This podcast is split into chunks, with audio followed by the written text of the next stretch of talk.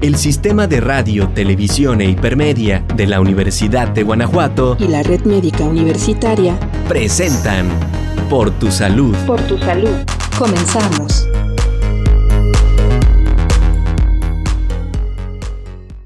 Hola a todos, ¿cómo están? Bienvenidos nuevamente a otro capítulo de Por tu Salud. Mi nombre es Vianey Contreras de Red Médica Universitaria y el día de hoy vamos a hablar de un tema muy importante. Mm, todos hemos eh, tenido algún familiar, algún conocido que lo ha sufrido, sin embargo, a lo mejor no lo vemos incluso como un padecimiento o no siempre estamos conscientes de, esto, de la prevención, hasta que no nos pasa. Y el tema es, bueno, la prevención en caídas del adulto mayor. ¿Cuántas personas mm, que han vivido mayores en nuestro, en nuestro hogar han tenido un accidente y hasta que tienen el accidente tomamos medidas preventivas. Entonces, lo ideal es con esta, con esta plática el día de hoy, pues hacer un poquito conciencia y ver qué podemos hacer para ayudar a nuestros adultos que están viviendo con nosotros. Para esto tenemos de invitada a la doctora Daniela Tezcucano Castro, médica egresada de la Facultad de Medicina de la Universidad de Guanajuato. Hola doctora, ¿cómo estás? Hola, ¿qué tal? Muy buen día. Pues vamos a comenzar hablando este, de, una, de lo que es la prevención de caídas en adulto mayor. Eh, vamos a comenzar definiendo este, propiamente lo que es una caída. Como tal, de acuerdo a la Organización Mundial de la Salud, esta es la consecuencia de cualquier acontecimiento que precipita a la persona al suelo en contra de su voluntad. Esta suele ser repentina, involuntaria y muchas veces pues insospechada. Es importante hablar de ello porque producen una elevada morbilidad y mortalidad, además de que em, pueden ser hechos predecibles y muchas veces evitables. Hoy día predisponen un grave problema de salud pública, más que nada por las lesiones que producen. Además de que, de acuerdo a la edad, al estado de salud, uno de cada tres adultos mayores sufre una caída al año. También hay que dejar claro este, que una caída puede derivar a un síndrome que es cuando ya se presentan de dos a más caídas al año. O bien, si hay una caída recurrente, podemos identificarlo cuando la persona ya presenta más de tres caídas por mes. Y luego pasa que nada más normalizamos, ¿no? Y ya hasta que se cayó nuestro familiar eh, es cuando tomamos medidas. Y yo creo que tú tienes cifras más claras, doctora, de ¿Cómo está nuestro panorama? ¿Cuántas, cuántas personas están sufriendo este tipo de, casos? Sí, es correcto, doctora. De hecho, la prevalencia de caídas eh, varía de 30 a 50% en los adultos mayores, siendo dentro de este porcentaje este, un 10 al 25% que estas caídas les predisponen a fracturas y de estas mismas 5% sí requieren hospitalización además de que representa una de las principales causas de muerte en los mayores de 65 años. Y pues también bien importante comentar que en, cuanto a la frecuencia es mayor en mujeres respecto a hombres, una relación aproximada de 2.7 a 1, por ejemplo, de 35 hombres, también este, por cada 43 mujeres eh, sufren caídas. Entonces hay como que tenerlo tener claro ese panorama epidemiológico. También este, en el hogar es donde ocurren el 53% de las caídas, mientras que 21% suelen ocurrir en el exterior de algún lugar público, 12% en la vía pública y solo 9% en el interior de algún lugar público. También en casa, que es donde suelen ocurrir las caídas, hay que vigilar los lugares dentro donde suelen producirse más estos estos accidentes, como es la recámara, seguida el baño, el patio, las escaleras, la cocina y por último la sala de estar, que es donde a veces hay alfombras, tapetes y a veces no sé que los bordes estén mal colocados y susciten las caídas o los resbalones, que es este el mecanismo más frecuente de caída o también por alguna pérdida del equilibrio. Y qué importante que menciones esto, porque normalmente los adultos mayores dejan de salir por el miedo que se vayan a caer, que les vaya a pasar algún accidente, y resulta que donde más están teniendo accidentes es dentro del hogar, ¿no? ¿qué factor de riesgo o qué puede predisponer a uno de nuestros adultos a que tenga una caída? Pues la magnitud del riesgo depende tanto de los cambios este, físicos, sensitivos, cognitivos de cada, relacionados con el envejecimiento, además de que a veces eh, no hay una adaptación del entorno adecuado en base a las necesidades que requiere la, la población de edad avanzada. Podemos eh, clasificar en categorías los cambios que predisponen a caídas, como es la alteración en la estabilidad de la postura, dado que conforme avanza la edad, hay una reducción en el control muscular, los reflejos disminuyen, la masa muscular también, hay mayor rigidez de ciertas articulaciones, lo que predispone a que haya inestabilidad y un balanceo al andar. Dentro de estos misma categoría también entran las alteraciones auditivas, visuales, este, disminuye la agudeza visual en la mayoría de las personas y también puede presentarse que se reduzca la densidad ósea con, la, con mayor frecuencia pueden presentar osteoporosis y por ende susceptibilidad a fracturas o lesiones. Otra categoría importante a mencionar son los factores que afectan lo que es la homeostasis de la presión arterial, pues muchas personas pueden presentar una hipotensión ortostática, es decir, que predisponga a mareos o algún desvanecimiento, o bien también alguna enfermedad aguda o este, por ejemplo, la demencia, que se aumenta al doble el riesgo de, caídas. Otra categoría es también el, factor de la fragilidad, que genera ya la debilidad y pues también predispone mucho a que se pueda caer eh, las personas. Generalmente, pues, pues sí, las causas y los factores influyen e inducen no de manera única porque es una serie de procesos que se interrelacionan algo que mencionas que es muy importante y que volvemos a hacer hincapié es la, el tono muscular, ¿no?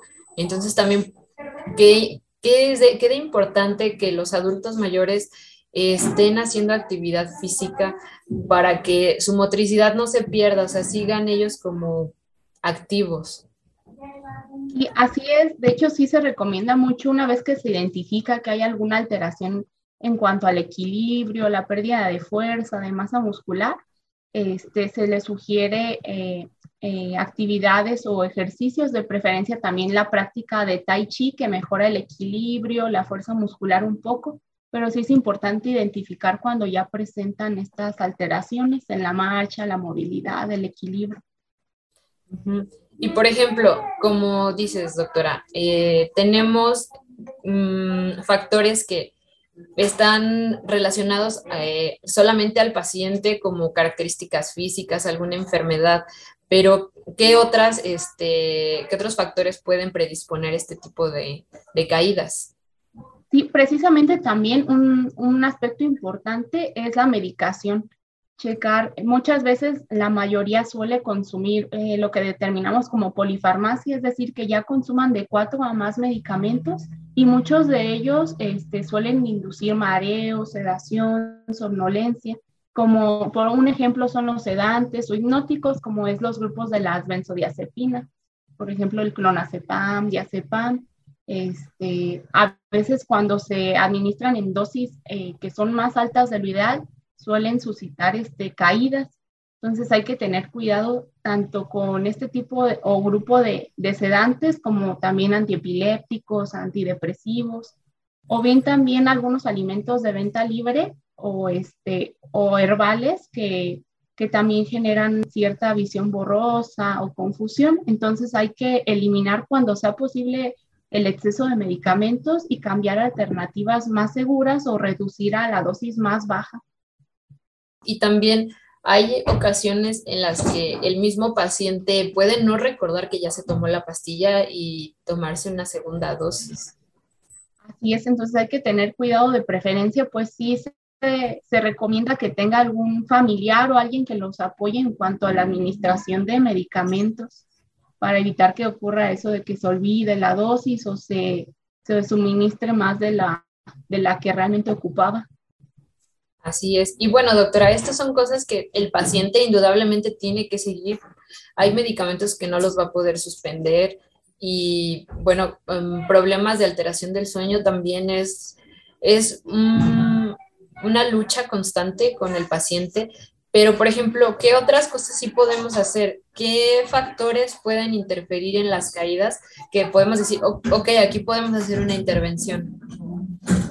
Muy bien, respecto a eso podemos interferir más que nada en cuanto a las causas extrínsecas, es decir, lo del ambiente, el entorno, principalmente identificar en el hogar o bien en la institución en donde se encuentren los peligros ambientales como son el que el suelo sea resbaladizo, irregular, o bien si la cama es muy alta, si las escaleras tienen barandillas, o bien que los escalones sean muy estrechos o altos, cambiar estas más que nada como las estructuras o los posibles factores de riesgo en eh, respecto a si hay falta de barras de apoyo en el baño, si está usando el calzado adecuado, o bien a veces ya cuando ocupan pues apoyo o auxiliares de la marcha como los bastones o las andaderas, procurar que sean eh, de la altura óptima y si en caso de que ya utilice silla de ruedas, que sean estables, que no sean difíciles de manejar, podríamos interferir más que nada en esos aspectos ambientales que sí podemos modificar. Ok, y bueno, ahorita mencionaste los, los factores de riesgo. Me gustaría que nos comentes cuáles son los factores de riesgo o cómo podemos decir, este adulto tiene riesgo de caída. Ah, pues bien, podemos eh, evaluar también el, grado de, fragilidad que ya tiene el paciente, aunado a también si ya tiene un antecedente de una caída, eh, como tal parece como una paradoja, pero ya si ya presentó una caída previa a la persona, puede volver a reincidir este, o recurrir este, dichas caídas, por lo que ya se considera potencialmente como un, un riesgo también este, si ya presenta alteraciones óseas, osteoporosis debido a la fragilidad que, genera, entonces sí es más eh, peligroso, al igual de que si presenta alguna alteración visual, este, catarata, para, se debe intervenir oportunamente, ya sea quirúrgicamente, para hacer la corrección idónea. Y pues también revisar la medicación, eh, más que nada sería como esos aspectos lo bueno es que en esos aspectos pues podemos hacer un cambio o tener un poquito más de mm, observación o tener más cuidado con este tipo de, situaciones y poder prevenir una caída, ¿no? ¿Cuáles son esos factores de riesgo y cuántos de nuestros adultos no los tienen ya? O sea, eh, a cierta edad empieza a haber deterioro visual, la marcha empieza a dejar de ser eh, normal, es más lenta, entonces, mm, es muy importante ver todo esto, porque si nos ponemos a pensar cuántos adultos mayores que podemos ver en la calle pueden estar en esta situación. Y así es más que nada como estar em, atentos pues a, las necesidades que tiene cada persona y adaptar este pues las cosas que podemos modificar en base a las necesidades que ocupen este y, no, y, no, normalizar, ¿no? O sea, ok, estás envejeciendo o todos vamos para allá o es lo que se, se desea, entonces hay que hacerlo de calidad y no normalizar eh, detalles que no podamos eh, hacer después a futuro, como funciones, no sé, ir, ir a la tienda a comprar algo, entonces, algo tan sencillo como eso, ¿no? Pero bueno, ¿qué te parece si vamos a una pequeña cápsula de cinco puntos por tu salud y regresamos? Datos importantes por, tu salud.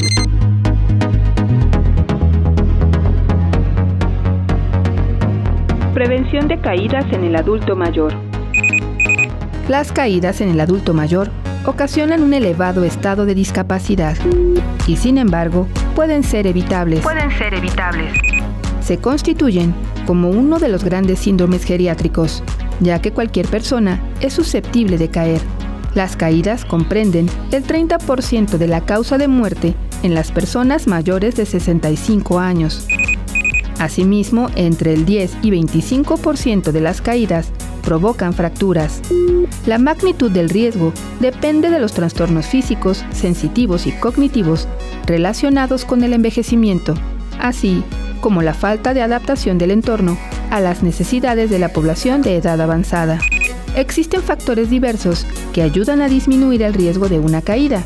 Una buena iluminación de los espacios, el apoyo de barras para sujetarse, así como el uso de bastón, andaderas, calzado adecuado y sillas de ruedas.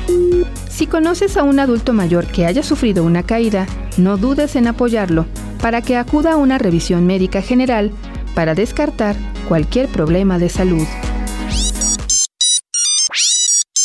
Datos importantes por, tu, salud. Ya estamos de vuelta por tu salud.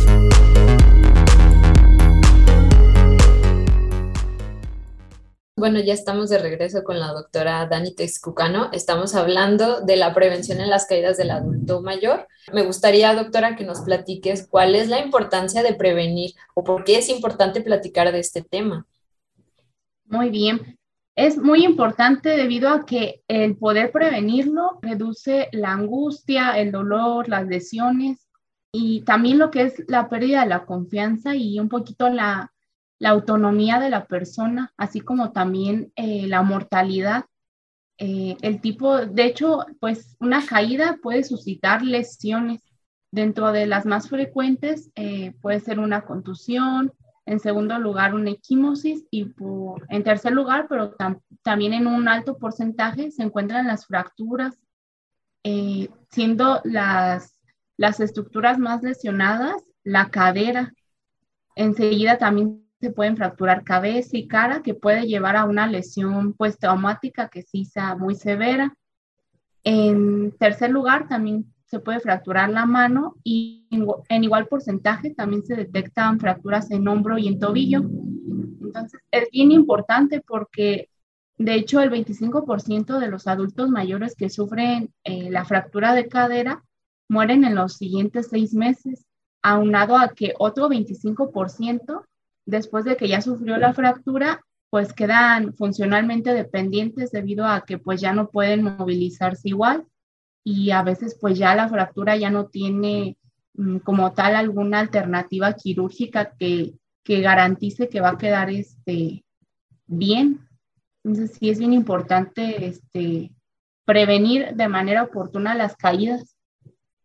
Exacto. Y a lo mejor no pensamos que esa puede llegar, puede ser el destino, ¿no? Final de decir, ah, bueno, se fracturó la cadera, pero ¿cuál es la importancia? Porque no solamente, eh, o sea, está sufriendo la persona que, que tuvo el accidente, que se fracturó, pero también la familia, porque hay que cuidar a esta persona, empieza a tener pérdida de su autonomía, como tú dijiste, pero sí afecta muchísimo, doctora. Entonces, mm, ¿Tú qué nos puedes platicar de las consecuencias de, todo esto?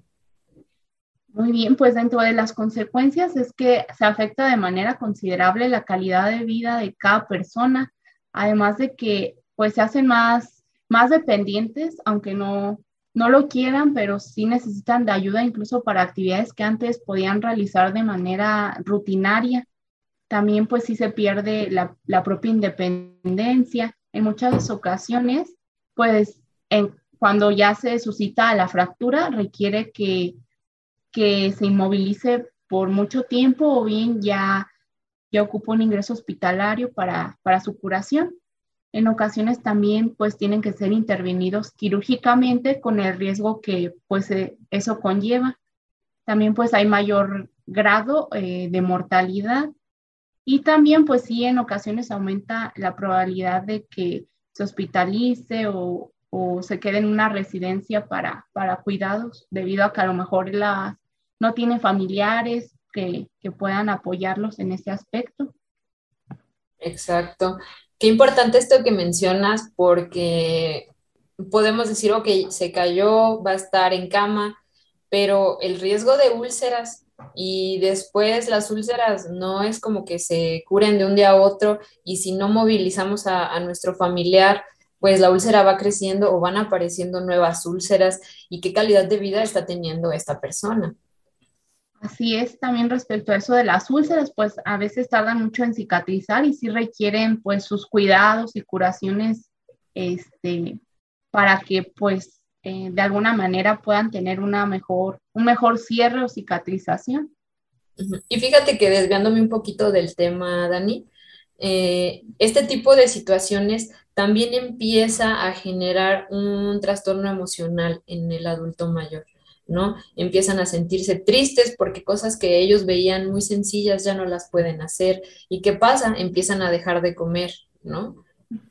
Entonces empiezan a agregárseles tantas cosas como desnutrición, eh, depresión, eh, se cambia completamente otra vez los patrones del sueño y cómo todo esto empieza a entorpecer la evolución de la enfermedad. Sí, e, es correcto, es por eso que no hay que mm, como subestimar o menospreciar lo que, la importancia de las caídas, porque pues sí, como, como menciona doctora, emocionalmente, psicológicamente, este, pues sí afecta de una manera considerable la calidad de vida, así cambia por completo este, la normalidad de, de, vida de esa persona ya después de que padece esa, esa caída. Quienes nos vean o nos escuchen dirán, bueno, ¿por qué se están yendo hasta hasta el extremo, ¿no? Hasta lo último, el, desenlace. Y, pasa, o sea, no es algo que, esté exento o que todos estemos exentos y nosotros en algún momento vamos a tener, eh, podemos tener ese problema. Pero ¿qué podríamos hacer? Porque se puede hacer una intervención para, para no llegar hasta ese desenlace. Sí, así es. En un número elevado de casos, las caídas son evitables y pues se pueden prevenir, que es importante para llevar pues a cabo esta prevención eficaz, pues sí debemos abordarlas de una manera este, pues multifactorial. Por ejemplo, identificar las causas, los factores de riesgo y actuar sobre ellos de manera oportuna, ya sea disminuyéndolos o eliminándolos en la medida de lo posible. Eh, por ejemplo, en las unidades de primer contacto, de unidad de primer contacto, pues asegurarnos de manejar los problemas médicos o cognitivos que no, que no han sido tratados. También pues eh, evaluar la vivienda eh, y modificar su diseño en caso de que se detecten riesgos como las escaleras altas, estrechas, o si la cama está muy alta, o bien si hay obstáculos en el pasillo. Eh, también pues mejorar la fuerza, el balance, la marcha y el equilibrio.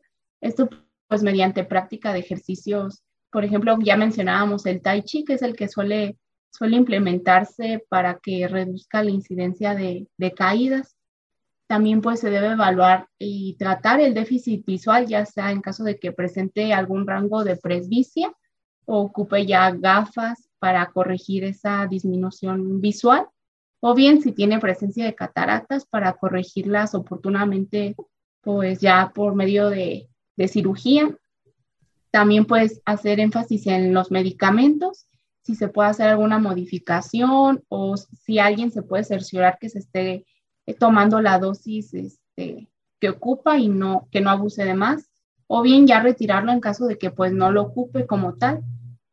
Y pues mejorar, hay pacientes que ocupan este, dispositivos de ayuda para mejorar la, la marcha como tal, entonces asegurarnos de que puedan utilizar el bastón, los andadores para de manera adecuada para que aumenten la base de sustentación.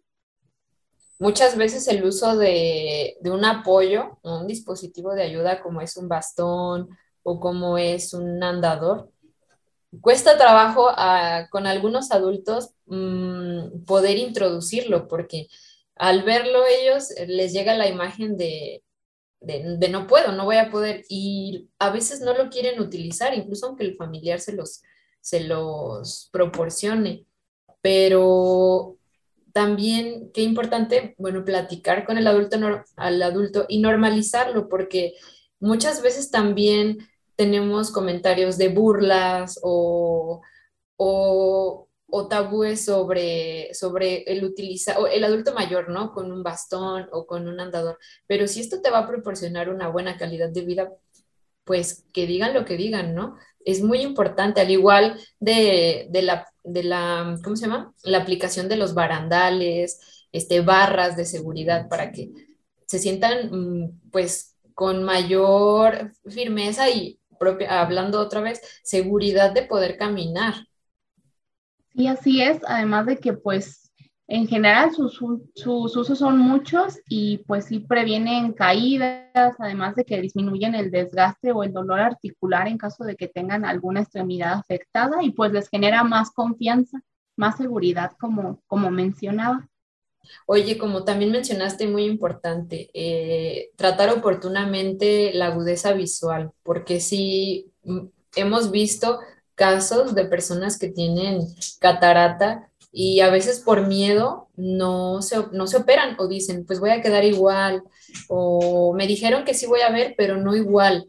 Entonces, a lo mejor si no voy a ver al 100% de como veía, pero voy a ver un 75 y eso me va a permitir tener una vida o una calidad de vida adecuada y prevenir caídas, pues qué mejor que también tratarlo, ¿no? O sea, no normalizar de, ah, bueno, ya está grande ya no ve y no pasa nada, o sea, no.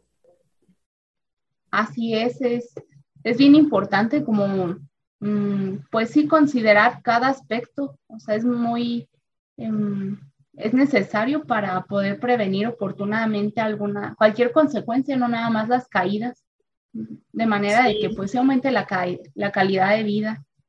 Como hablabas, eh, o sea, hablando de factores intrínsecos o que dependen totalmente del paciente, en cuanto a los extrínsecos, también tener un, un espacio mm, adaptado ah, para las facilidades de, del paciente o, de nuestro adulto mayor y que pueda hacer sus actividades. Tan solo, como dijiste, con el piso. Así es, de hecho, pues sí, eh, por ejemplo, en el suelo, pues hay que evitar que sean irregulares o resbaladizos, o si tienen algún desnivel o desperfecto, pues corregirlo oportunamente. También bien importante, debe mantenerse siempre el piso seco, eliminar obstáculos como muebles o cables que puedan entorpecer la marcha. Eso respecto al suelo. En cuanto a la iluminación, también es importante eh, que, se, que sean áreas bien iluminadas, de preferencia si se puede tener interruptores cerca de, las puertas de la, de la, cama de manera de que sean accesibles este, para, para las personas. Por ejemplo, en el baño, pues otra vez hacer hincapié, de preferencia si pueden instalarse barras de sujeción en lo que es el, el retrete o la ducha para ayudar a que se incorporen de una manera más fácil o bien se puedan sostener en caso de que haya ya alguna debilidad o alteración en la fuerza.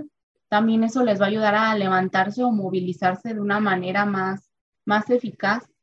Y pues también eh, dentro de las recomendaciones se puede implementar alguna sillita o algún asiento dentro de la ducha para evitar este, resbalones o tropiezos y pues también de preferencia si puede usarse como cintas este, antiderrapantes, pegarlas para evitar que el suelo no sea tan resbaladizo, porque de alguna manera ya al, haber agua, pues ya genera cierto factor de riesgo también.